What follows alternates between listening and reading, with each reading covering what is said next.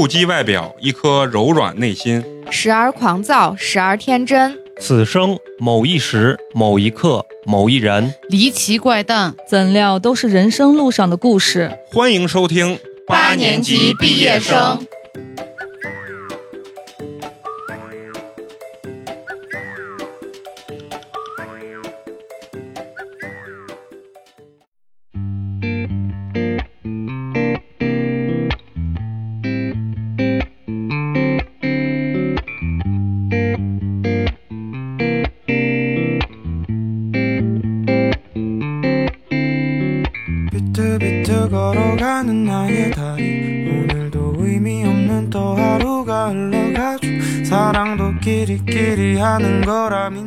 高兴，又是全新的一期八年级毕业生，我是你们最喜欢的美工欧巴，你们好吗？大家好，我是陈同学。哎，今天又是一期远程录音，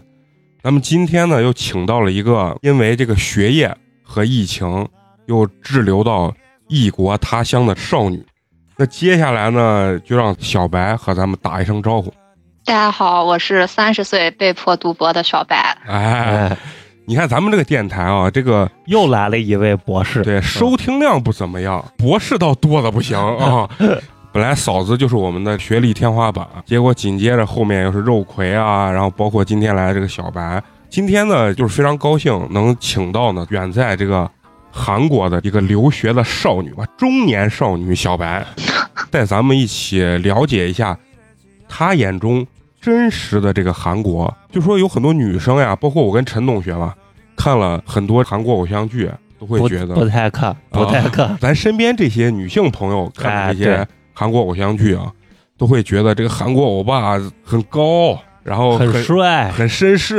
啊，是不是？所以说，到底他们是一个什么样子？所以说，今天咱们就跟小白啊，咱们一起好好探讨探讨。其实你也可以让咱们这个小白说说，为什么你要选择去到韩国啊去留学读这个博士？就是首先就是韩国比较近嘛，然后当时选择韩国就觉得，首先我寒暑假肯定是可以回国的，然后不像。嗯，如果去欧洲那边的话，可能会觉得回国一趟也挺不容易的，太远。然后，而且再加上一个就是，国内现在很多人其实也是跟我说过一些，就觉得韩国的博士可能会相对国内的博士好毕业一些。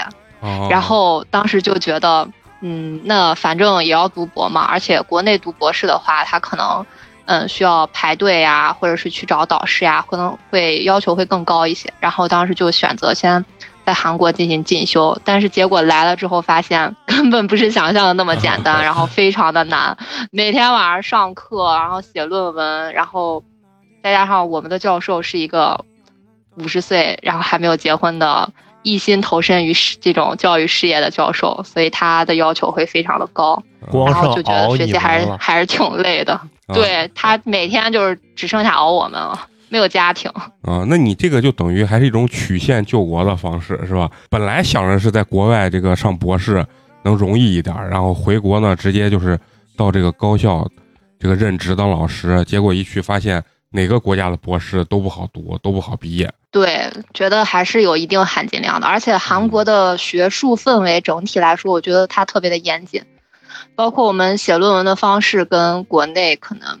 就我之前感受到的不太一样，哦，然后就要求会比较严。其实我特别想问啊，就是你像我们经常也聊的这个东亚四国的文化特别像啊，你觉得这个就是韩国整个这个高校的这个学习气氛啊，你觉得跟咱国内的这种最大的区别是啥？嗯，我觉得还是有的。首先啊，就是国内的本科生来说，其实就是基本上算是考上本科了就。就跟放松了一样，就就毕业了。但是韩国不是的，而且韩国的学生相对他非常努力，因为嗯，韩国上大学这个它其实是有那个比例的。然后其实上大学不是一件相对很容易的事情，他们也有高考。我觉得他们给我的感觉就是他们的学生都特别的努力，比如说教授布置一个什么课题啊，他们都会。嗯，很认真的去完成，不像国内的很多大学生，可能就是对待学业这块会比较放松。但是韩国的学生都很努力。韩国的高考好像一点也不亚于咱们的高考，是吧？是的，是的，韩国的高考还是挺难的。他们前段时间虽然有疫情，但是他们还是参加高考，包括您确诊的人，然后他们都会给机会让去考试。哎，那你说的这个是不是本科生？国内的这个，当然，我觉得这个跟学校本身还是有关系，跟学校有关吧。嗯但是，嗯，从中国整体来说，反正就是入学就基本上你不会因为就是如果你在这四年当中没有任何的，嗯、非常严重的错误，或者是违反校纪校规啊，或者是等等情况，一般你不太会被学校就是说让你不毕业。虽然现在高校也在慢慢改革，就是说会从这个毕业率去卡学生，包括已经现在已经取消了，就是说大四的时候的那种清考。嗯但是，嗯，整体来说还是说还是会相对好毕业一些。但是，国外的话，这边就会我觉得会比较难。我身边这些朋友，就是相对你说的这个，我能感觉到，就是相对来说，刚一上本科那个，就有点像放羊了，因为被压迫了可能十几年，然后一上那个大学，他还是有一点那种报复性的那种娱乐跟放松的对对对心态就就放松了，对吧？是对韩国来说，他们的学费是大多数都是由学生自己出的，哦，因为他们的这个我大概了解过，就是他们的本科生基本上的这个学费很多都是由自己赚的，可能自己付的钱就会更珍惜吧。而且我听一个朋友，他在这边已经待了七年了，他就是本科研究生，现在他也是硕博连读嘛。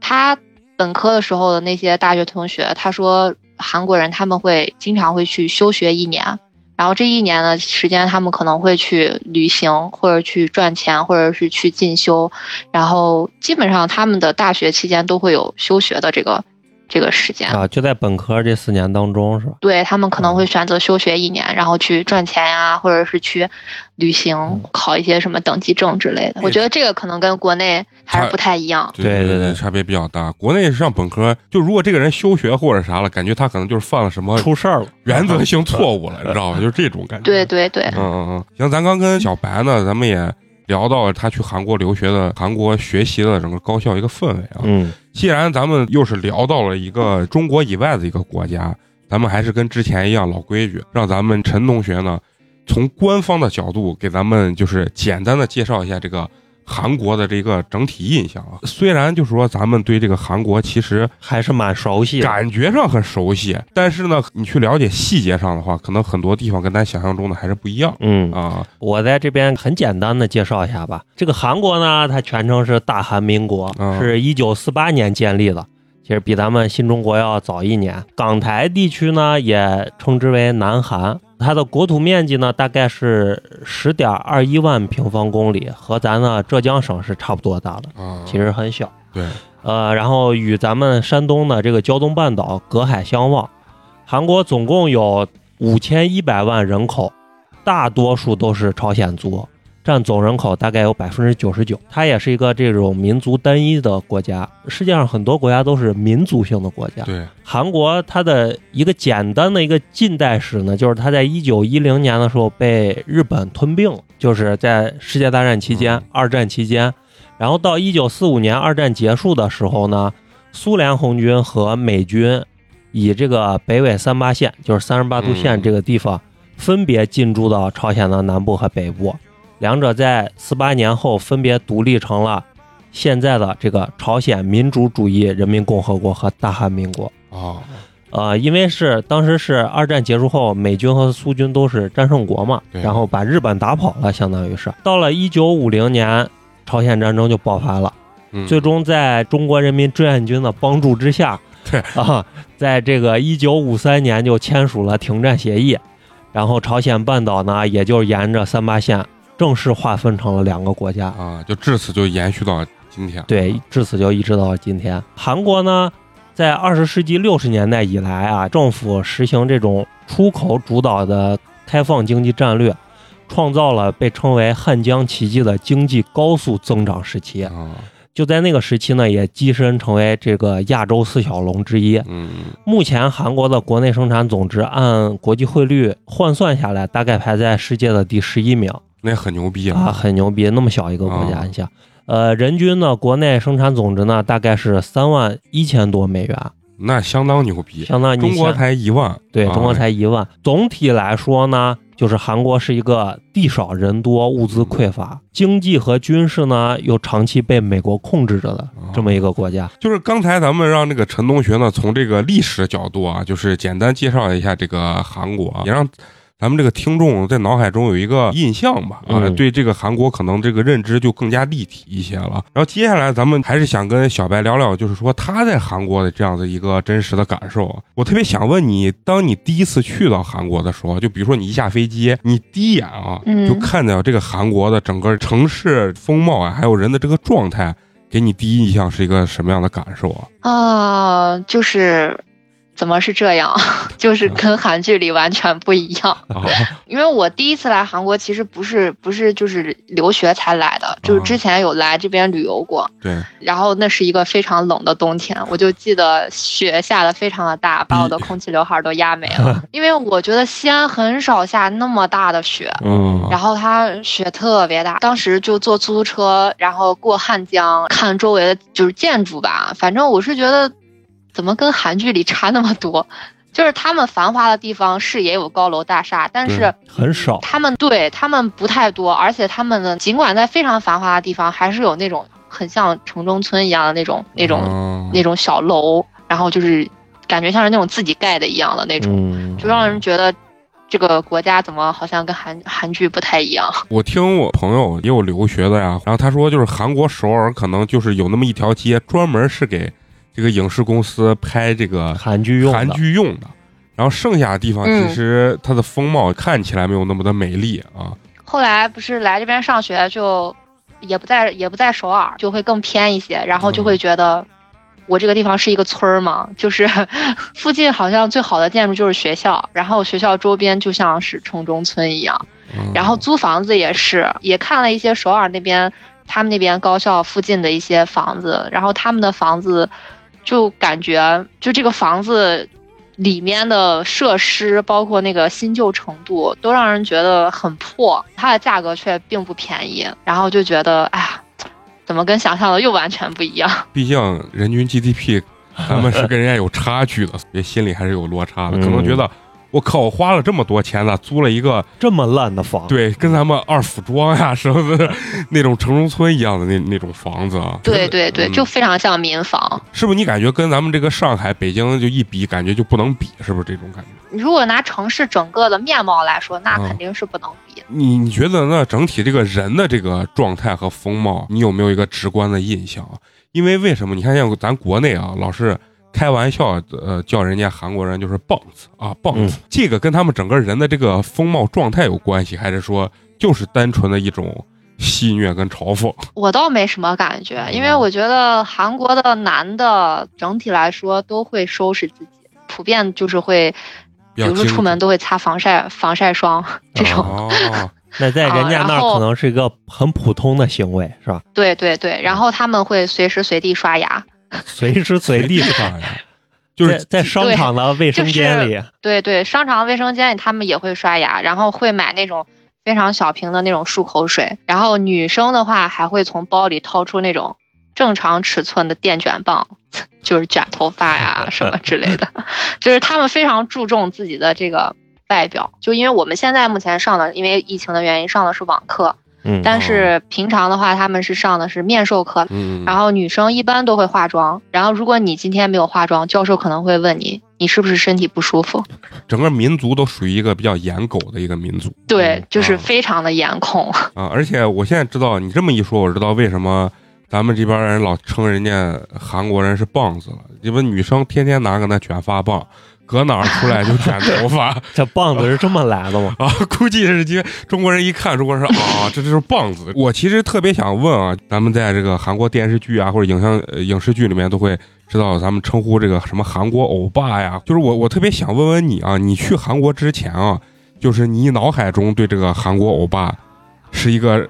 什么样的一个印象？哦，因为首先我不是非常的那个呃颜控，但是呃我是也看过韩剧嘛，然后也会觉得韩国的那些偶像剧里的男主角他们都非常的浪漫，嗯，然后对女主角就是那种百分之百的好，非常的温柔，然后可能也非常的大方。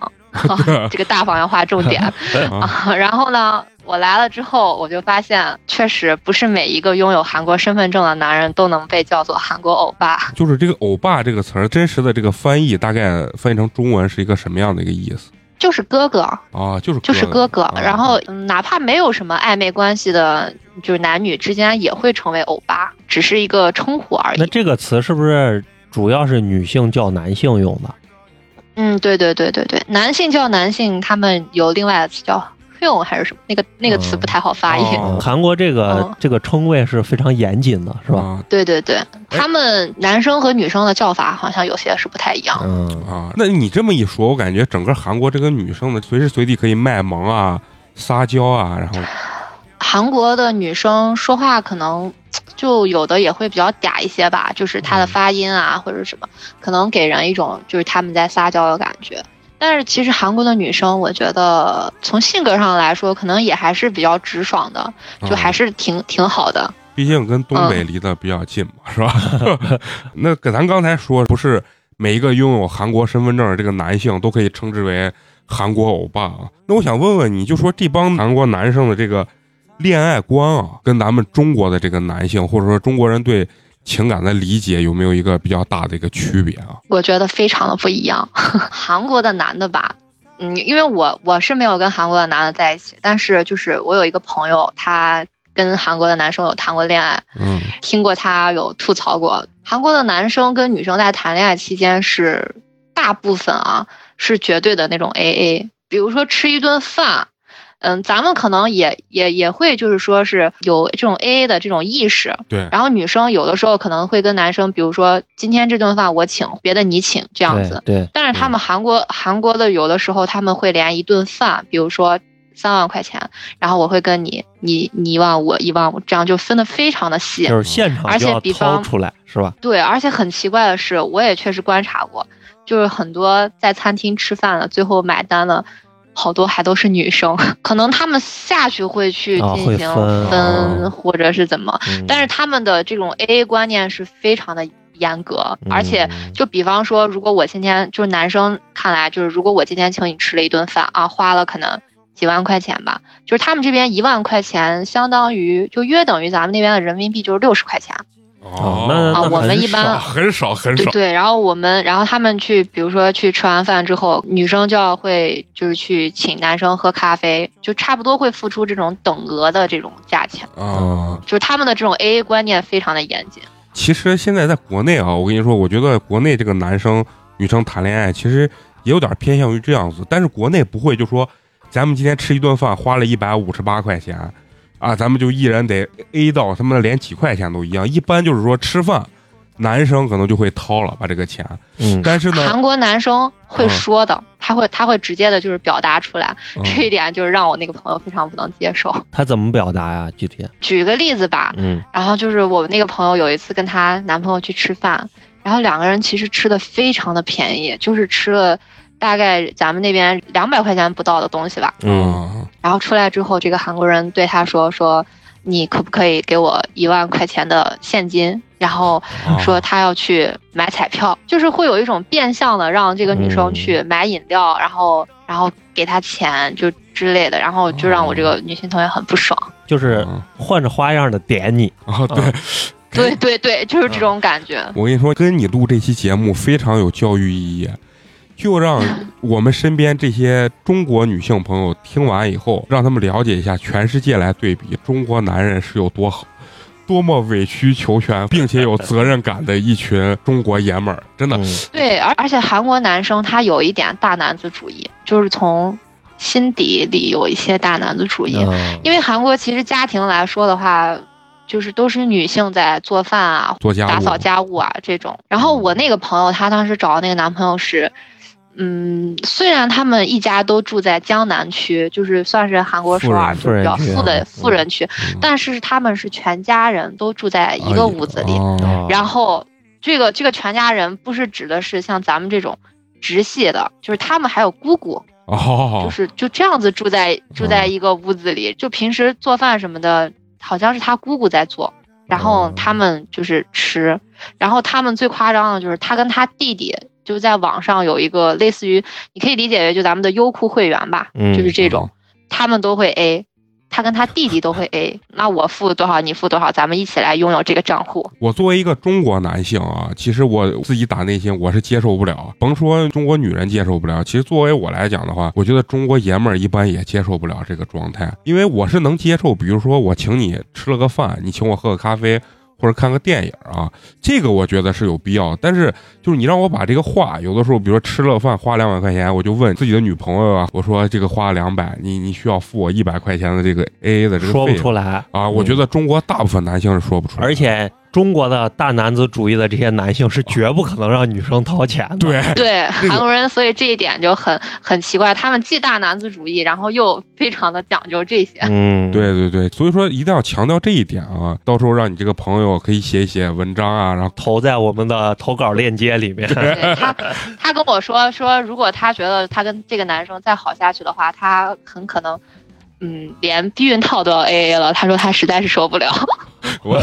这个事情。这有点太夸张了。所以有的时候特别奇怪，是中国这个大男子主义很有很有意思。这个是我的女人啊嗯，她要花我给她的钱嗯啊，她所有的衣食住行穿都要我来给她来满足。这个是中国男人的这个大男子主义。但是呢，韩国这个大男子主义是啥？钱上的我不大男子主义，但是在家务事上，哎，他他这方面倒反而更加大男子主义，就是你得听我的，啊，你得听我的，而且不给钱。对，我觉得这个其实跟他们的就是生活还是有关系的吧。因为韩国的学生，他们从本科开始就是自己挣钱、自己交学费这样子，所以他们很早就意识到了这个赚钱的不容易。嗯，而且韩国这个社会来说，嗯，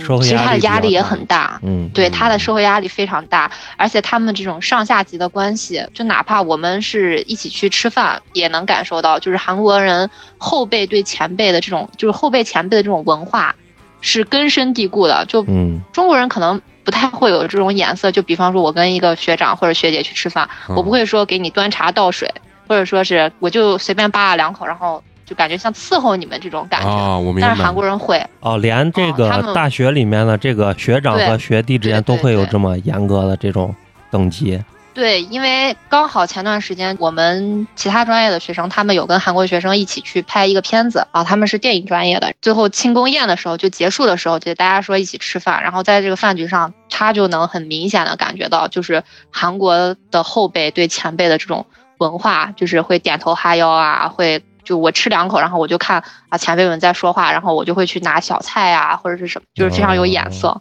这个我觉得在中国是绝对不会有的。对，对对，绝不会有。就是感觉他们这是一种文化，包我觉得在学校里面都有这么明显体现的话，其实，在单位里面，就是在他们的公司里面，对这种文化是非常的、非常的根深蒂固的。嗯所以很多韩国他们会有一些，比如说歧视新人呀这种啊，这种恶习在吧？对，所以他们的职场压力也非常的大。这样再来看，就是男性买单这件事情，可能确实是跟他们整个社会都是有关系的。嗯，嗯无形中会给这种年轻人一种莫名的这种压力啊。嗯包括你看这个韩国这个大学生啊，还有尤其是这种演艺界，比如说跳楼的呀，或者什么自杀的，就自杀率要比中国高很多。嗯嗯，比方说进这种公司，他们也是跟日本一样是有年限的，啊，所以他们如果既然我要选择，可能我要进入公司这条这条路的话，我可能会选择更早进去，因为他们跟日本的那种晋哦晋升是、也是一样的，是根据年龄啊和你的那进单位的时间是有关系的。资历，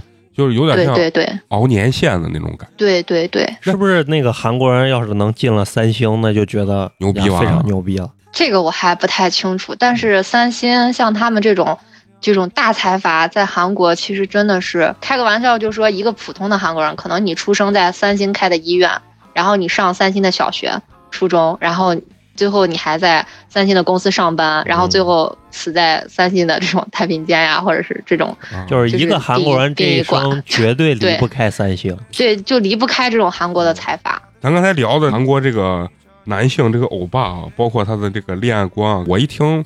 其实中国男男人还是更好一些啊。就从我的角度来讲，从我的角度也是这样的。是吧？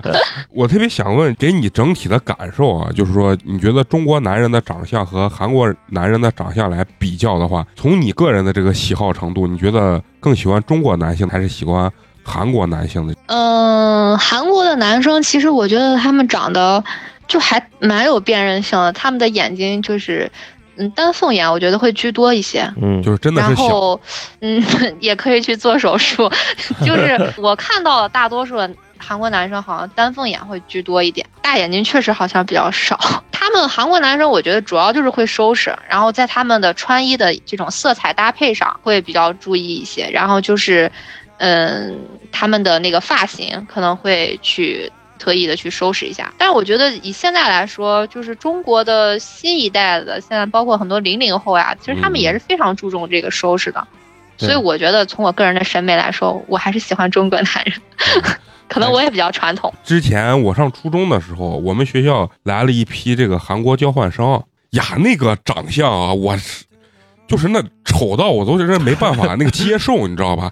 那怎么能那么丑？这个咱不是咱不是歧视人家，来了可能有十几二十个这个韩国女生对半儿，就男女生都有啊。这个男生啊，首先长得就是那种我看不见他的眼睛，脸上呢就这个皮肤也非常的差，脸都很平，这是我对他们直观的印象，脸都很平，然后颧骨很高。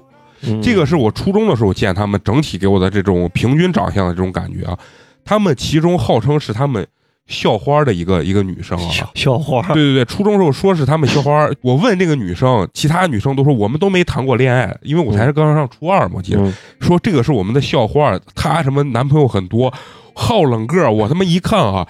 就是皮肤好，这个女生皮肤确实比其他的这个男生女生皮肤好，但是没有鼻梁，塌鼻梁，然后脸特别的平，特别的大。然后就是白一点，然后比其他的这个女女生的优势就在于白，然后就告诉我这是他们的校花，但是他们有有一点很厉害，是什么？当时来西安的时候啊，呃，是大冬天，嗯全部都是光腿，愣冻，这一点我倒是挺佩服。但是那个长相真的，我我是不敢同日。你看到的都是他们动刀之前的样子。对，然后我当时跟那个交换生那个女孩啊，就是交流呢，然后她就跟我说，他们的家长啊，可能真的会在比如说十八岁啊多大的时候会攒一笔钱，就类似于送他们去整容，就像送他们这个成成人礼一样的这种感觉。呃我我是对韩国人的这个长相啊，就是我觉得就是电影明星是电影明星，整体韩国人这个平均长相，我觉得。反正从我那个年代来看，我觉得不如中国人的平均长相。就不知道你在韩国的这个感受跟我是一样的，还是我觉得就是在首尔的话，女生看起来就是会更洋气一些，可能穿搭什么的更好一些。然后你像在我们这种啊，稍微不是首尔的这种啊地方，就是可能穿搭会随意一些。然后我之前有去过釜山，哦我觉得很奇怪的是，釜山 那个地方的女生就是。就是穿搭很丑，就跟首尔好像完全不是一个感觉，就好像很村。就是从长相来说的话，嗯，韩国的女生多少都是做过，而且是比较能看出来的那种。就是她们可能会去打一些针啊，然后脸部可能会比较饱满，然后会去割一些双眼皮儿呀这些。因为割双眼皮儿实在是太多了，所以有的时候不太在乎这些了。对，嗯就等于说，在韩国社会当中，整容这个事儿，就真的是一个非常普遍的一个行为，是吗？他们非常注重这个，然后整容的这种，嗯，我们这边他们这边叫做皮肤科，嗯然后就会很多。然后这种皮肤科呢，有的呃，因为我前段时间刚好长痘痘，然后我也去看了一下他们的这个皮肤科。嗯他们这个皮肤科是分为分为，我觉得是分为两种吧。有一种是那种像是就是有点像全科医院，他们包括连脱发他都会给你治。然后还有的就是他可能就像类似有点像偏向于美容院这种，可能只是做一些这种基础的管理、皮肤管理这种。然后我当时是都去了，然后都大概去了解了一下，他们这边就是做一些很皮肤管理，它其实是非常便宜的，就便宜到就相当于你在这边喝一杯咖啡的价钱，啊，那我们上期多一些那个连锁的店。对有女生就提到，在韩国这个皮肤管理非常的便宜，就是韩国的，嗯，很多的这种，尤其是大型的这种连锁店，它的这种皮肤管理，尤其是基础护肤的这种管理，它会特别的便宜。然后，但是如果你一旦用什么激光啊，什么上手术啊这种，其实我觉得跟国内可能差不多。我是觉得啥，就是国内的人均长相的这个需求啊，其实还是没有韩国人的这个 需求多。真的是，我唯一有幸跟那几个交换生，我是真的是，因为我之前也看过一些韩国的这个，比如说偶像剧啊或者是啥，让我觉得这个跟影视剧里面这个简直差的简直也太多。你说的那个长相就是特别标准朝鲜半岛的人的长相，对他们就已经让我觉得不是说长得不好看，而是长得整体水平是丑。他们当时那种感觉，他们因为我看大学里面、大学院里面的女生，其实普遍都还是，就算你是觉得她鼻子或者嘴巴，你觉得她长得不好看，但是她其实整体给你的感觉，其实她都会收拾的比较协调。哦，就韩国的女生在收拾和打扮这个上面，还是我觉得还是挺厉害的。咱刚聊的这个韩国欧巴啊，这个男生的话。他对这个皮肤管理啊、打针、整容这件事情，他们也也是会，就是很普遍，也会也会，也也非常的普遍。你去皮肤科登记的时候，类似于咱们那儿的挂号吧，就是你会看他那个大厅坐着的，也很多都是男生。中国现在，我觉得像咱们这个年年龄段，还稍微有一点啊，就是觉得男生要是他妈的。抹个防晒，抹个什么 BB 霜啊，然后要不然什么皮肤护理下去，这狗人是个娘炮，你知道，在我们这个就是现在这个已经属于中年男性的这个思想上，还有那么一点点残存的这种概念啊。你你在国内，你普遍能发现，就是如果是男性做皮肤管理，这个男生啊，一般他都可能就偏一些 gay 里 gay 气的感觉。但是现在年轻一点的这个，就是你刚所说的零零后啊，嗯，很多了，很多了。人家就可能男性去夜店之前还会呃抹粉底啊、化妆这种，嗯，都会很多。韩国这边还是很普遍了，我看他们男性还有纹眉的呢，可多了。哦，做双眼皮的、纹眉的，可多可多。中国人传统意义上的谈恋爱就是，哎呀，我要谈了恋爱，我跟你负责到底，我要跟你，比如说一辈子。中国传统观念是有这种这种观念的。就说韩国青年有没有这种观念？还是说人家就是开心我就在一起，不开心我就去你的就拜拜就完了？就是后者吧。而且我觉得现在的年轻人，可能大多都是这种这种观念。对对对，也也没有说是我跟你一谈我就得非得跟你走一辈子这种。而且我之前看新闻这边也说过，就是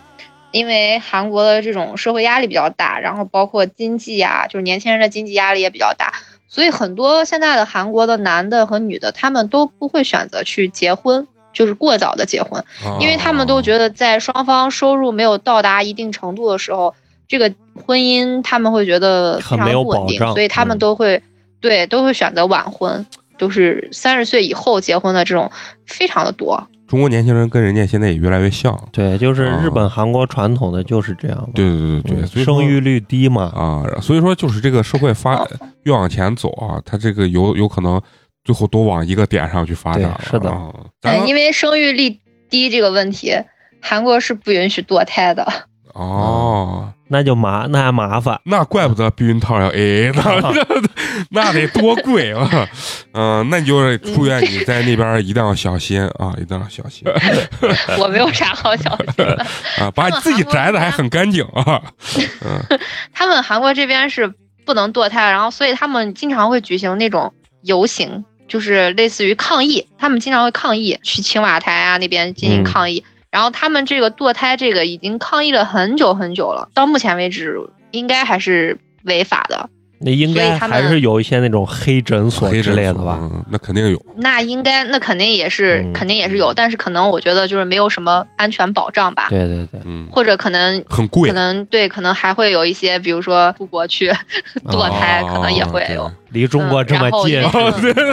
又便宜。对 啊，对，随来随做，当天呃就是痊愈，可以下床走了。就是咱刚刚聊了很多这个韩国男性啊，我也特别想了解了解，就是韩国女性啊，韩国女性对于找这个男友啊或者是老公，他们有没有什么他们自己特殊的这种要求啊？中国女生到现在为止啊，就说如果你找男朋友。那可能就是说找个个子高的、帅气的、幽默的，嗯，但是如果找老公的话，他还是想找一个，比如说有钱、条件好的、工作稳定的这种，起码有有房嘛，啊，起码有房有车，有房有车，对啊，这是基础的这种一些要求。那不知道就韩国女生她们那边的要求跟咱们这边有没有一个比较大的区别？这个我觉得。可能也是因人而异，但是从整体性上来讲的话，女性在选择伴侣的时候，她都是希望去选择一个，就是择优嘛，啊嗯，对，就是择优嘛，那这个是肯定的。啊但是我觉得韩国女生可能对物质方面的要求不会像中国女生这么的，呃，比如说你像你刚刚说的有房有车这个，对，因为韩国很多年轻人，对很多韩国年轻人确实就没有能力达到这一点。关键是父母也也嗯没，有攒着攒着想帮他们，就说哎，我直接给你买一套房或者啥。对，因为韩国的父母不太会在经济方面给孩子很多的这种帮助。啊，嗯，当然也会有，但是不太会像中国这样子，会可能父母一辈子的钱就是拿来给孩子买一个房子，然或者是怎么样。那韩国人不太会这样子。那要是让年轻人在首尔买一套房，那可不真是买不起。啊？那是是是因为首尔的房价现在是非常的贵。他们最远能住到离首尔有多远的地方？其实因为韩国本身就不大嘛，基本上不在首尔，在首尔附近的话，嗯，开车也就是几十分钟吧，一个小时，我觉得就能到，啊那就能到到附近。啊，嗯，嗯，很近很近。我听这个小白整体说的是啥意思？就是你只要有钱，不管在地球上任何一个国度，那你都吃得开。对你都是个优质男性，那肯定啊对吧？因为最近其实很多综艺嘛，就是那个秋瓷炫和于晓光，就是他们啊就是韩国女的，但是是嫁了一个中国老公。嗯有一些综艺在韩国也有播，其实也有一部分的韩国的，就是女性会觉得中国的男性可能啊，原来是这个感觉啊，就特别好。包括婆婆和公公给彩礼呀、啊，或者是就平时给压岁钱呀、这种。改口费韩国的女什么了，生觉得哇，好好啊！我了解到，就还嗯有挺多的韩国女生现在其实觉得嫁中国老公也是一个不错的选择，而且从经济上来说，可能中国男生可能更大方一些。对对，韩国整体来说，它是一个不太会，就比如说朋友之间，或者同事之间，或者哪怕恋人之间，他们不太会送那种非常贵重的礼物。你像他们也过双十一，他们的双十一是送那个巧克力棒，就是有一个啊饼干，饼干外面有那个巧克力涂层。他们的这个节日就是给情侣之间送这个，就表示爱意的一个。这玩意儿你要在中国送，那你就是没有新意，知道吗？你就是没有用心。拿这来糊弄我呢。对，真是的，也确实是咱社会这个长期这样子，对，女生还是习惯了。我一直觉得，就是中国、日本还有韩国，就拿这三个国家来对比的话，中国的女性的地位是非常高的。真的，你说的这个真的是一定要让中国女性好好听一听。这个相对也是因为中国女性经济也相对来说比较独立吧。嗯那中国女生都是去上班的，对不像日本的，她很多一结婚就有家庭主妇了，吃喝用度都得向老公伸手。中国女性在经济方面的独立，可能也是造成了这种比较自信呀、有话语权的这个原因。嗯，那你觉得韩国人啊，就是对于中国人的真实的态度和这个印象，到底是一个什么样的？不管是同学之间的，还是教授啊，还是什么，都是对你还是相对很友好的。你在那边生活的话，有没有觉得韩国人对中国人有一些固有印象？固有印象的话，可能会对朝鲜族有一些固有印象，因为很多韩国的啊，你说对中国中国的朝鲜族有一些固有印象是吧？对，因为哦在韩国这边很多都是中国的朝鲜族，因为朝鲜族他们有语言优势嘛，因为朝鲜族他们说韩语嘛，然后韩语就相当于感觉像他们第二母母语语一样，嗯所以他们在韩国这边生活是没有任何问题的。啊，然后，所以有很多中国的朝鲜族的人都在韩国这边打工啊，或者是生活啊什么的。哦可能也是因为早期吧，然后在韩国这边做过一些不太好的事情，包括很多韩国的这种影视剧、对对对电影啊、电视剧里面会有一些对朝鲜族这种形象就是设定的都不太好的这种，所以给韩国人整体的印象来说，如果说固有印象的话，可能是对朝鲜族这个印象会比较不太好。因为我就记得有一次我去喝咖啡，就是在咖啡厅里面，就当时也有蛮多的人，然后那个老板娘还挺热情的，就跟我们聊天儿，就问问我们是是不是中国人，我们说是，他说问我们是不是朝鲜族人，我们说不是，他说嗯，他说他觉得可能他之前没有去过。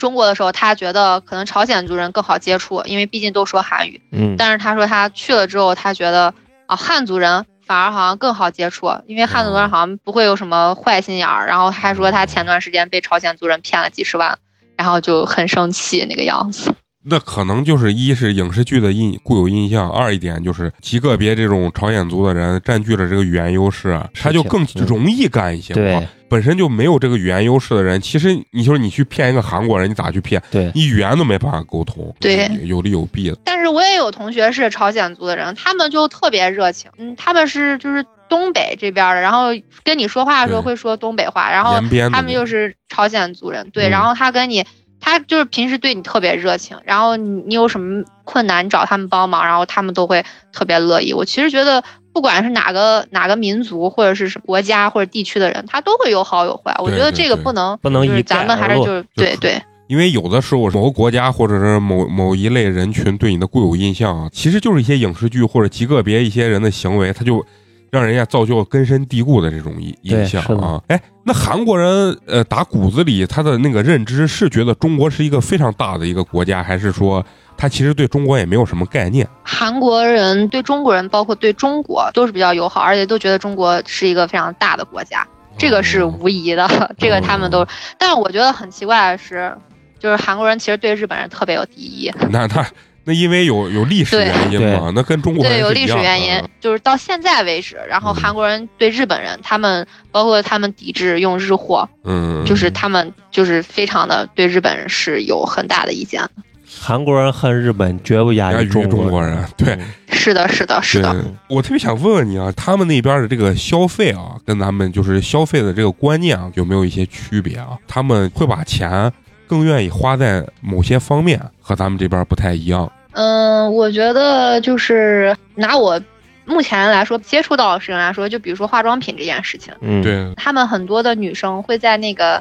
他们的奥利维样，然后去买一些化妆品，然后他们也有他们自己的那种化解榜单，然后就是会他们每一年，然后韩国的就是评出这个什么水乳的啊，什么香水的，或者各个各个类型的，然后第一名。然后这种就是韩国人经常会买的，而且都是价格会相对来说比较便宜的，几百块钱，就是这种的化妆品，他们会用的会比较多一些。而且韩国的女生在买这个之前，他们都会就是去做功课，他们的消费还是蛮谨慎的，不会就是像中国现在可能我给你种草一下，然后你看可能我连试用都没有试用过，然后我可能就会哎这个还挺好的，那我让我也买一下，我试一下。但是韩国的女生大多在买一个东西之前，可能会。就做的这种功课比较比较详细，然后会去看一些成分表，觉得这个东西啊对皮肤哪些是我不能接触到的成分，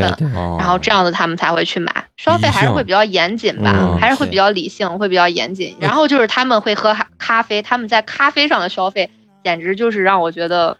惊天非常震惊。他们是不是咖啡比较便宜？也不便宜，他们一般最喜欢喝的是冰美式。嗯嗯，那一杯大概得多少钱？嗯，跟我很像。嗯嗯，冰美式的话，一杯就是十几到二十几不等，就这样那也不便宜。但是他们就是会每天都喝，对对对，天天都喝，一天可能会喝一两杯这样。而且韩国的这种咖啡文化实在是太广泛了。就我当时去济州岛，济州岛它有一些就很像村儿里面，就是没有被开发完全的村儿里面的那种。都会有一到两家那种网红的咖啡店，就是装修的会非常的好。然后韩国人在咖啡店的装修这方面确实是非常的独到，就是可能一条街上面一百米之内或者五十米之内就能开好多家咖啡厅，然后这每一家咖啡厅的风格都不一样，然后都非常的吸引人，然后都会有很多人进去就是拍照呀、打卡呀之类的。韩国这个物价这一块啊，这个水平咱可以好好聊聊。你可以跟我们聊聊，就说韩国，因为它整体的这个人均 GDP，其实人家属于一个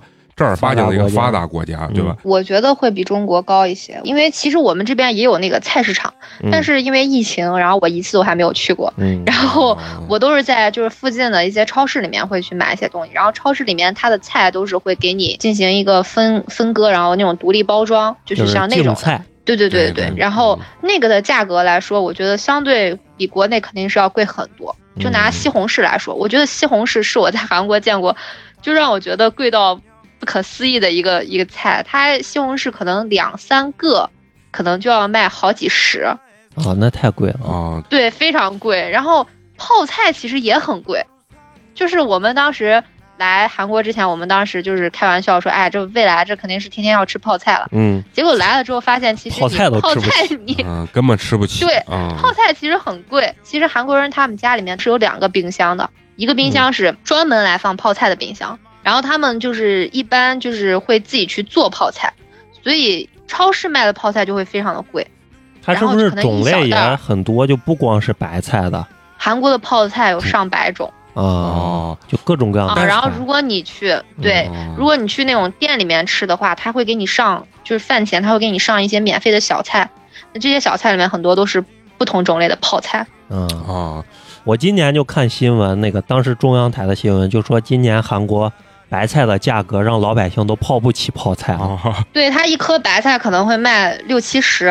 人民币上，然后可能有的有对人民币六七十，然后有的可能会上百，就咱这儿就会咱这儿一斤大白菜两三毛，那确实反正超市卖的那种泡菜一小包吧，就一小包，嗯像手掌那么大的一小包，可能也都要七千六七千这样子的价格，嗯六七千就相当于四十多块钱。确实哦确实就觉得我当时来了之后，我发现泡菜之后，我说这个泡菜的价格让我觉得很吃惊，就是跟我想象的不一样，原来泡菜都这么贵。啊那那个什然后他们的么呢？烤水果肉呢？很贵，烤肉相还相对来说就是比较便宜。你像我们就是学校附近的一些烤肉店，可能才一两百吧，你就能吃的很好。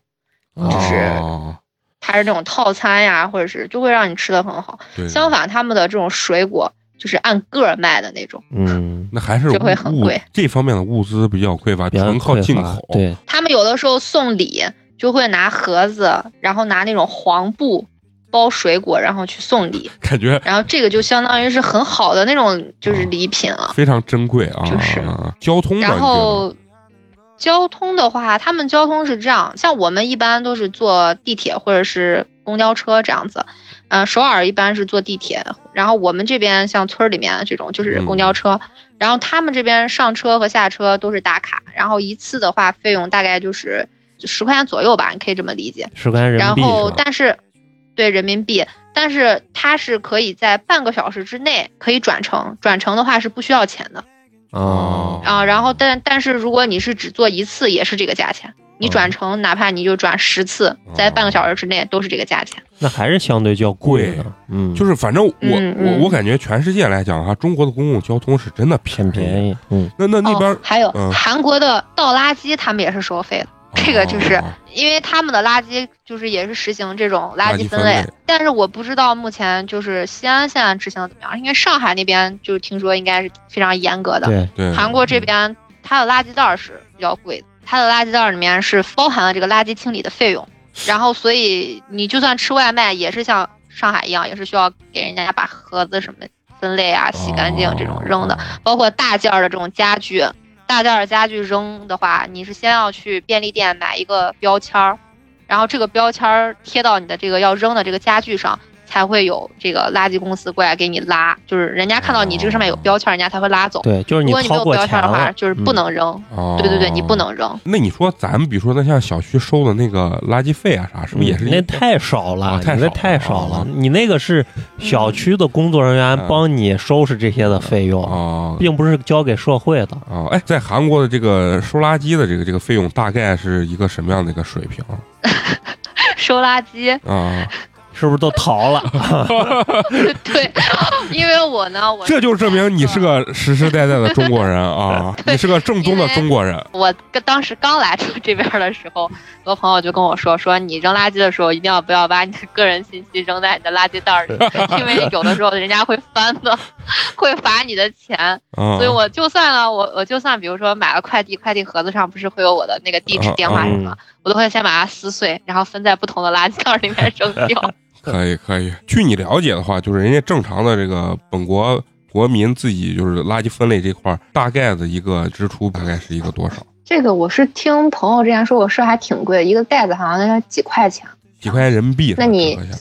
对对对，然后因为哦。你这样扔的话，你可能一两天你就得扔一袋儿吧，对，所以这样一个月下来还挺多的。就是然后像我们住的这个地方，它是会收物业费的，然后物业费也非常的高，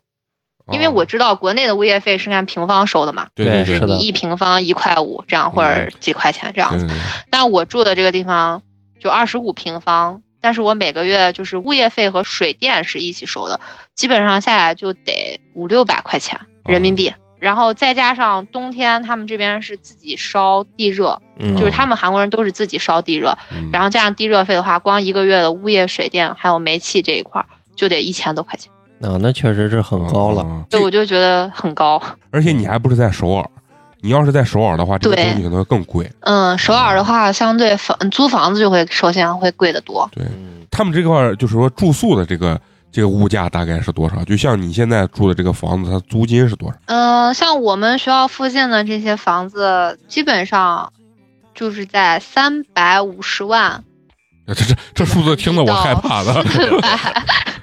四百六十万。然后这个大概是多少钱呢？我给你算一下，你可以，嗯，你可以折合一下，因为这个数字我听起来我都感觉要在北京买一套房的 感觉。大概就是两万。我说的是年啊，两万一年，啊，但是是不加物业费的，不加物业水电的。那他这个单房租来说不算贵，嗯，还行，啊不算贵，可能也是专门给学生的啊，学生嗯准备的。对，因为你这个租的房估计也是那种呃单身，类似于单身公寓那种嘛，不可能像咱城中村那种房。嗯不，它就是城中村那种房。哦，那种你说的那种叫在这边叫阿帕特，你说的那种我理解就是像咱们的那种像拎包入住高层，对对对，拎包入住那种高层就装修有装修好的。啊，那种嗯房间的话会更贵一些，像我们住的这个地方，它的押金会比较少。他们，你像住那种阿帕特，他们的押金可能就要两三万人民币，啊，那确实是。然后他们的嗯物业费和水电费就会相对更高一些。我有一个朋友是住在阿帕特的，然后就也有一个特别搞笑的现象，就是有一次我们去他们家吃饭，然后突然他们家就响起了强制性的那种广播通知，然后我们当时就很惊讶，他都已经见怪不怪，他说我这个广播通知一天有的时候就能通知两次，频率还是很高的。然后就会通知你一些，今天我们这个小区可能要装维修这个电梯，明天我们可能要停水，或者就是就是这种日常通知。但是它是它是直接给你入户的，就让我很震惊。就是比如说咱们的物业通知可能会贴一个告示在电梯对门上，或者是怎么样，他们那个是直接给你在房间里装了一个无法关掉的一个喇叭控制，就是一个喇叭，然后直接装到他你的就会屋，给你强行通知。就直接给你装到房子里头。对，我不知道这个是啊所有的房子都这样，还是他们那小区是这样。反正我当时还觉得挺吃惊的，啊，那就是给你强行通知。啊，那所以你嗯刚刚说的，你那个租房的那个价位，就等于类似于在咱们城中村租了一套房子。嗯嗯，但是条件是不是还是能略好一些？条件的话，它就相当于这个房间里，就当我租这个房子是没有床，床是你自己需要买，因为很多韩国人他们不用床嘛，他们就是买那个床垫儿。直接放地上啊、哦对对对，然后像我就是需要床，对，我觉得直接睡地上，你再烧地暖就特别的干，嗯。对，然后可能就我需要自己给我自己买个床，然后嗯。除了床不带之外，然后他的房间里面就是带冰箱、带微波炉，然后带煤气灶、带个书桌、带个衣柜，就这样哦，带个洗衣机这样子。其实就是你还是能用的，啊，嗯，还还是可以的比那个咱所谓成功村嗯还是要高一个高一个档次啊高一个嗯档次。对，它可能就是在装修方面它会特别的老，租房那个价位不算是太贵，当然这个也也是一样，不是在这种首尔大城市。我总觉得是不是韩国他妈，我咋听了半天啊？韩国是不是只有首尔一个大城市？为什么感觉呃，要不就是首尔，要不就是首首尔之之外啊？就是釜山也还可以啊，就是这种感觉。釜山算是相对比较大的一个城市，但是釜山你像，嗯，它那个海云台那个附近，它就已经不算是釜山了，他们那边叫什么海云台还是什么直辖，就是类似于咱们的北京啊这种，啊就像是直辖市这种感觉。对，对，然后那一块儿的发展会特别好，你就是去旅游的时候，你能看它那边全是高楼，新区。对新区的那种感觉，然后剩下的就是首尔。你觉得就是在韩国你生活的这这一段时间，有没有让你觉得物价上有某些东西贵到你觉得很离谱？就是你通过咱们中国人的一个眼光，觉得这玩意儿怎么能这么贵？在韩国让我觉得贵的特别离谱的就是西红柿和水果，我就觉得水果怎么能这么？因为我是一个挺爱吃水果的人，嗯，然后来这边之后，我就觉得它水果怎么这么贵，而且品种特别单一。我来这儿之后就没有吃过芒果，啊，就是热带水果很就就没见都见不到，嗯，估计你见着你对可能也买不起，太贵了。而且他们对对对就非常的贵，而且他们现在就是很多韩国人因为这种新鲜水果太贵了，所以他们很多人会选择买那种就是冷冻水果，哦，就是他们会把水果冻成那种冰疙瘩，像冷冻蓝莓、冷冻草莓，在超市那种冰柜里面买，然后你买回去之后，你把它冻在冰箱里，然后你吃的是那种冰冻水那果。化开这个我就觉得吗？就冻梨嘛，东北不是有能吃能吃那冻梨，吃就是嗯还是贵，对，因为可能我觉得就是贵吧，然后所以他们会把水果就进行这样的保鲜。但是作为中国人来说，我就是觉得水果就要吃新鲜的。对，因为你看咱中国这个餐厅，随便一个就是稍微差不多一点的饭店啊，他都会给你提供免费的这个西瓜呀，或者哈密瓜这种水果。在韩国是 西瓜在这边，对我想到了，啊你说让我觉得贵的离谱就是西瓜，它一个西瓜可能会卖到一百多人民币。我在网上看啊，就很多人说韩国人吃西瓜是他妈切成片儿还蘸点盐吃，有没有这种吃法在韩国那我倒没见过，啊？但是他们肯定是见过他们这样。不舍得拿勺挖着吃，像咱们的一人一半抱在怀里这么吃，是吧？对，然后我们现在会去哪个地方吃水果呢？就是我们会去自助火锅店，哦，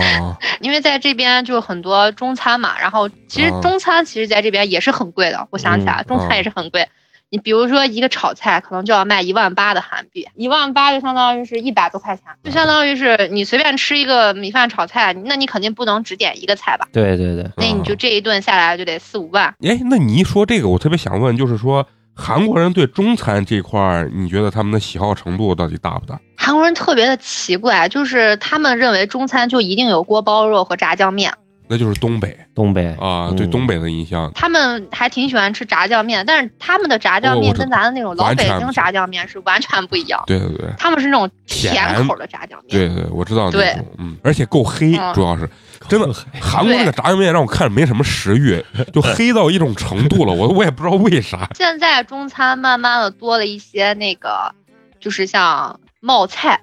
他们啊会特别喜欢吃这种，他们叫麻辣烫，对对对，嗯。咱们也叫但是麻辣辣烫也特别的贵。啊。我觉得麻辣烫也是让我觉得，就觉得在咱们国内吃一碗麻辣烫可能就十几块钱，可能就你吃的特别好了。嗯。但是在这边吃麻辣烫，首先你比如说你单点一个，因为肉是单点的，单点比如说肥牛一小袋肥牛是七千韩币，然后再加上你挑的一些菜，然后它的菜的种类不多，但是都还死沉，它是给你按重量称的，然后基本上你吃一顿麻辣烫，一个人下来也得一百多块钱。就是你感觉还没啥东西是吧？就是几个烂菜叶呀，最后他妈一百多块钱 韩国的烂菜叶也都特别的贵，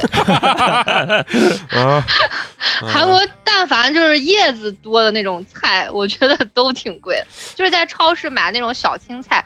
就四颗小青菜可能就十几块钱。就我就觉得这不是在中国就一两块钱就能买一兜兜的那种。对对，可能是我嗯不太买菜吧，还是咋？我真的觉得韩国的就烂菜叶也就特别贵。打听了半天，你一狗人就跑到那儿去，不是留学，你是鸡巴去了个穷乡僻壤，在那儿 就我也、啊我也时常有这种感觉，就来了韩国之后，觉得吃东西让我就是不太能习惯，都因为他们这边要么就是炸鸡，就我觉得中国人很少，就比如说你觉得你吃炸鸡什么的，你不会把它当成一顿饭来吃，你可能把它当成一个零食来吃。他们这边炸鸡就是一顿饭，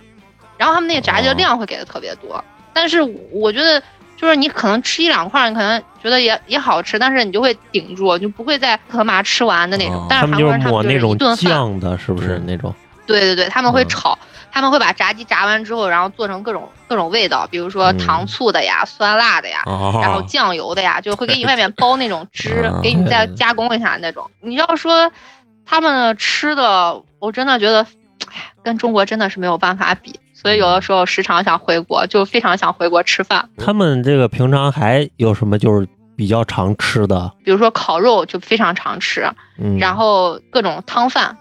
啊，就是烩饭，就是那种大酱汤，就是哎，就叠点儿。对对对对，嗯、他们这边有就叫醒酒汤，就有点叫嗨脏骨，然后就是它是里面那种骨头汤，啊，然后会有牛肉的，有猪肉的，然后这种、哦其实也是给你配米饭吃的，就是一个汤一个饭给你配到一块儿，嗯。就很多人他们会倒在一块儿，就是搅和搅和就吃了。嗯。对对，然后还会有一些烤烤内脏，就比如说烤烤猪猪大肠、烤哦。牛肠，然后其实就是炸鸡，然后中餐这边基本上就是炸酱面，我就觉得吃的东西特别的单一。对，是挺单一的。感觉听你说，可是韩国人也没见过啥世面，真的，他没见过真正牛逼的中餐。吃不起，不是不是见不着。中餐在韩国是很贵的，就是是确实是很贵的。然后就是西餐吧，就是意大利面、牛排这些。啊，有机会还是要让韩国人民知道知道中国美食的博大精深 啊！把什么火锅、烤鸭呀都给他们带过去。火锅对于他们来说，应该他们也比较熟知吧？应该。但是可能他们吃起来应该会非常贵，在韩国。就是我听我听他们说，首尔那边也有就是点菜的那种火锅，就是像海底捞也也好像也有。但是我们因为去一趟首尔特别不容易嘛，尤其现在疫情，最近疫情又爆发了，每天新增都六百家，也不敢出门，就在学校附近吃吃这种便宜的火锅，就是一万八韩币就是一个人，然后肉是你随便吃，菜你随便吃，就是这样。酒水果酒水要 随便吃。水果也随便吃，然后他们这个水果就会种类比较多，什么苹果呀、梨呀，什么都会有。你说的这个应该是中国人开的餐厅是吧？对，这就是东北人，东很多东北人在那边开的。你六百家，你的疫情六百家不害怕？美国一天都二十多万，还是少。但韩国的这个防疫政策也特别的搞笑。嗯，他们韩国出了一个什么防疫政策呢？就是咖啡厅和面包店是不允许堂食的，你必须要打包带走。嗯，但是饭店你可以坐下来吃饭，就是好像这个疫情只能在咖啡店传播。就是你知道啊，就是尤其是因为这次疫情之后啊，我看着全世界的新闻，有的时候就觉得。真是不知道中国人的脑回路是不正常，还是除了中国人之外，其他的国家人的脑回路都不太正常。总觉得其他国家一些防疫政策让中国人真的是打根上无法理解。真的，而且韩国人，我觉得就我接触到的韩国人，他们普遍认为这没什么，就是他们还是觉得我该干嘛干嘛呀，然后这个病谁得上谁倒霉呗。而且还有很多大部分的韩国人会觉得我是年轻人，我不会得这个病。耶，那这个跟美国人的思想是一模一样。这就是典型的没落到他头上。对，而且这就是典型，人家还是比较亲美，人家觉得美国人的这个想法对他的影响是比较深的。嗯，我觉得他们疫情严重还有一个原因就是他们那个宗教。就真的是邪教，就让中国人感觉那就是邪教，就给人洗脑了。他们都是合法的，然后我特别奇怪。我当时刚来韩国，还有一个特别奇怪现象，就是他们的这种教堂，那不知道是不是正规的那种教堂，反正就是他们这种教会特别的多。还有不正规的教堂，就我觉得像他们那个什么爱心什么教，我觉得那就是邪教嘛，咋能？让人集会还不戴口罩，你让中国人就无法理解。对他们，那我觉得那这就不是这不就是邪教嘛？但是在他们韩国都是合法的。他们的各种各样教是不是特别多？特别的多。你在路上很有可能就有个人给你递一包餐巾纸，就是其实想拉你入教的。啊，传教士，我操你妈！对，哎呀，你妈太哏了，我操！感觉好像就中国人的脑回路正常一点，就是出了院咱接受不了人家的这个。韩国这个宗教是出了名的啊，真是我操！我就国内的新闻都让我看着特别惊讶，你知道？我说这帮人脑子为什么有病？我操！你看我们学校附近就有幼儿园，幼儿园旁边。就是一个教会，他们的教会就非常的多，而且非常的密集，可能一条街上有好多好多教会，哦，而且你是能在那种地图地图上你都能看到，这儿啊有个教会，那儿啊有个教会，就让我觉得在中国这是不能理解的事情。对，那你那据你观察的这种信教的这种年轻人还多吗？特别多，特别多。对，大学生里面都有很多是信教的。有一有的那种是一家都信教的，而且都信的是一些邪教，乱乱七八糟的，不能理解的。作为我来说，我压根儿我就不想了解，因为我特别害怕。对对对，我就觉得千万不敢入了邪教。对，就如果在路上有人就给我递什么纸巾啊，给我宣传这种，我就赶紧就走走远一点。我听你聊的这，我就觉得你现在满心就是赶紧完成学业，然后回国。你是因为我是觉得我是个中国胃嘛，然后我就喜欢吃中国的东西，然后来了韩国以后就觉得，首先吃东西还是不习惯，然后其次就是又因为疫情哪儿也没有去，因为害怕染病，然后又不敢到处跑，对，然后就也没有去哪儿玩过，就附近也就是只去了釜山，然后去了济州岛，这还是在。暑假的时候，暑假那段时间，韩国的疫情控制是比较好的，嗯，去玩了一下，然后再加上就是学业繁重，也没有那个时间和精力去玩，嗯，然后就觉得，哎呀，好想回国呀！本来今年是想回国，但是又因为疫情，然后他们出的一些政策，然后还有就是中国这边现在目前也不是控制了，再加上来回隔离，这一个月又没有了，就算了，就说然后暑假吧，看疫情控制。说不定等回来再想去又出啥政策。我想问你啊，在你这个脑海中跟心目中，韩国有哪些啊让你感觉真的是非常奇葩和不解的这种事情？我特别不能理解的就是所有的人，尽管在大冬天，他们还是穿拖鞋，然后穿白袜子，黑拖鞋加白袜子好像是每一个韩国人的标配。然后喝冰水，冰水这个我我能理解，他们一定要喝冰水。就我也爱喝冰水。他们的冰水不是凉水，是里面要加冰块的冰水。对对对，我当时上初中那帮韩国的交换生，早上就吃的冰米饭，喝的是从冰箱里刚拿出来的那种冰水。但是他那个穿拖鞋那件事情，我我确实打根上。我也不能理解。你看现在已经很冷了，在这边我出门都已经是要穿秋裤，然后穿袜子，把袜子。就是把秋裤塞在袜子里，然后再穿一个很厚的运动鞋。他们还是很多的男男女都是穿个拖鞋，然后他们的拖鞋还都很统一，这个又让我很不能理解。款式很单一，他们的非常的统一，就是那种超市卖的那种，嗯，三千块钱的拖鞋，几十块钱的那种拖鞋吧，然后黑色的，然后上面带白色的道道，里面搭配一个白袜子，这是他们的标配，就是我不能理解。当时小白给我发过一张照片，我看了那个拖鞋，我以为是那种咱们国内有很多女生男生潮人穿那种特别潮的那种拖鞋，但其实不是，他们就穿妈的就像那老汉穿的那种拖鞋，还真是那种，就是贼普通，样子没有任何设计感，然后就穿双白袜子出去，而且据我了解，就是说他们整体人的这个打扮就是爱穿。非常统一的颜色，你在街上看，每个人都一样。对对对，夏天的话还好，夏天就是只要不是冬天，他们的韩国人就是还挺注重打扮的，就是穿衣服这种颜色搭配。但一到冬天，你就能看到，就路上所有的人，包括连校服都是都是非常统一的黑色羽绒服，然后到小腿，嗯，然后搭配白袜子加拖鞋这种装扮。哎，因为我们在国内啊，经常通过一些比如说网络啊或者自媒体了解到韩国年轻人的一些生活方式或者说娱乐方式。韩国年轻人是不是他们经常就是夜生活玩？比如下了班之后分一场、二场、三场、四场，一直玩到第二天早上四五点，然后买一杯咖啡一喝，然后换身衣服就去上班。是的，经常会这么玩。是的，韩国人不需要睡觉吗？不睡觉。对，这个也是我非常困惑的。比方说，我们上课就没有中午的午休时间，嗯，就教授给你定的那个时间，基本上就基本上你就吃个饭，然后你就得立刻上课的那种时间，就根本没有午休。然后韩国人晚上通常都睡得比较晚，就比如说我住的这栋楼，从一点。到凌晨的五点，因为我睡得也比较晚，就是基本上这个楼道都会有人来来回走动。比如说他们的年轻人娱乐方式，他们一般都会干些什么？哦，他们的 KTV 是让我也觉得 特别的奇怪。他们是不是要拿那个翻本子点歌？对对对对。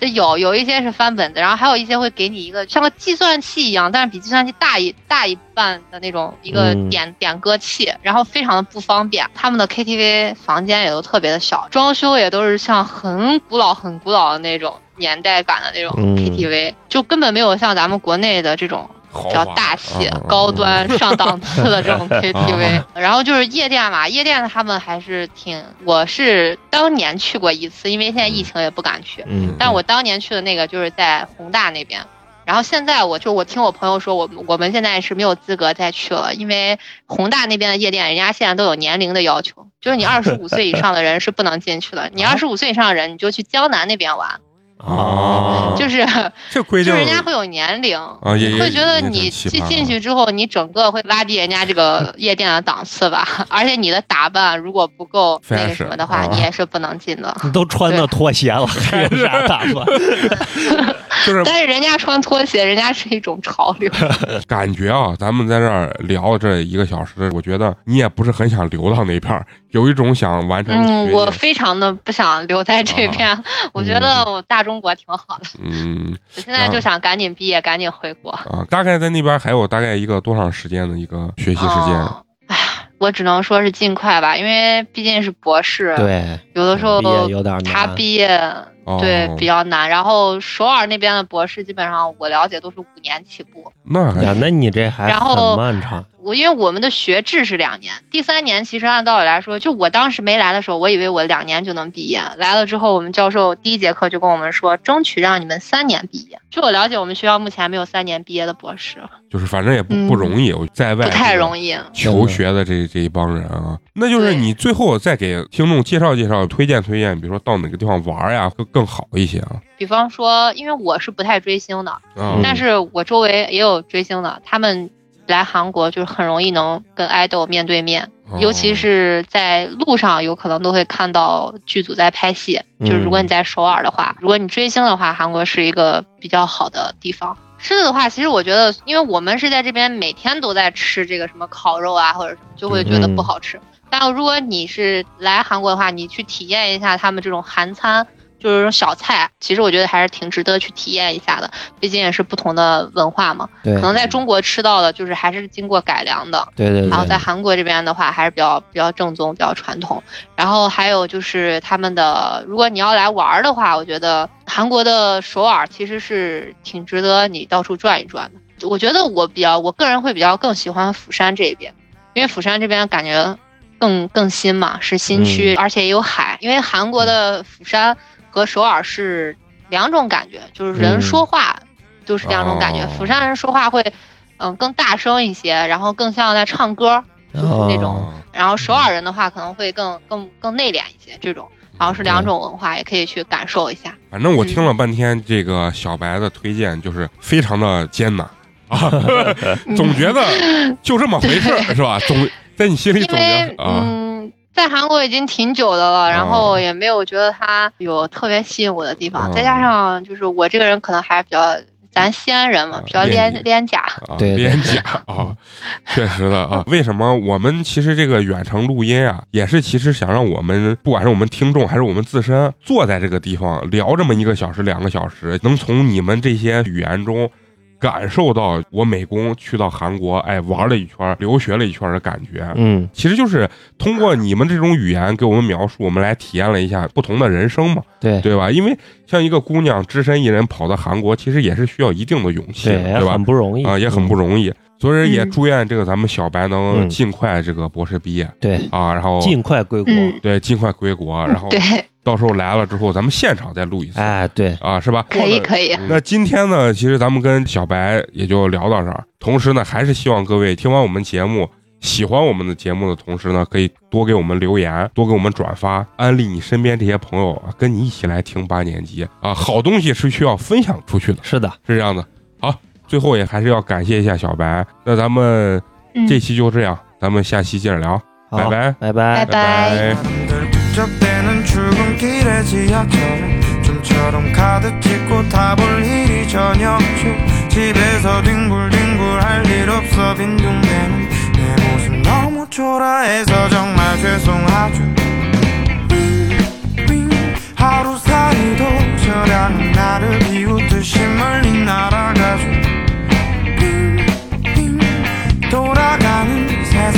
나를 비웃듯이 계속 꿈틀대죠. Say, say 칼바람도 상처난 내 마음을 어쩌지는 못할 거야. 뚝뚝 떨어지는 눈물이 언젠가는 이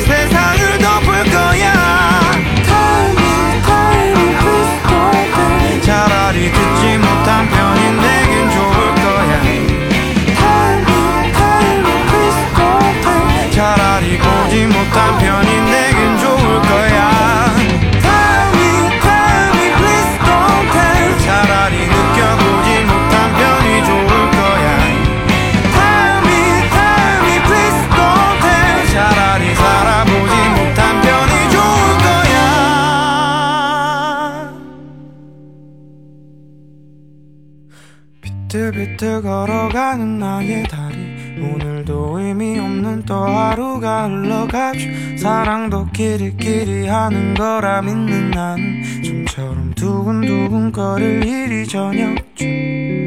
윙윙 하루살이도 저량은 나를 비웃듯이 멀리 날아가죠. 빙빙 돌아가는 세상도 나를 비웃듯이 계속 꿈틀대죠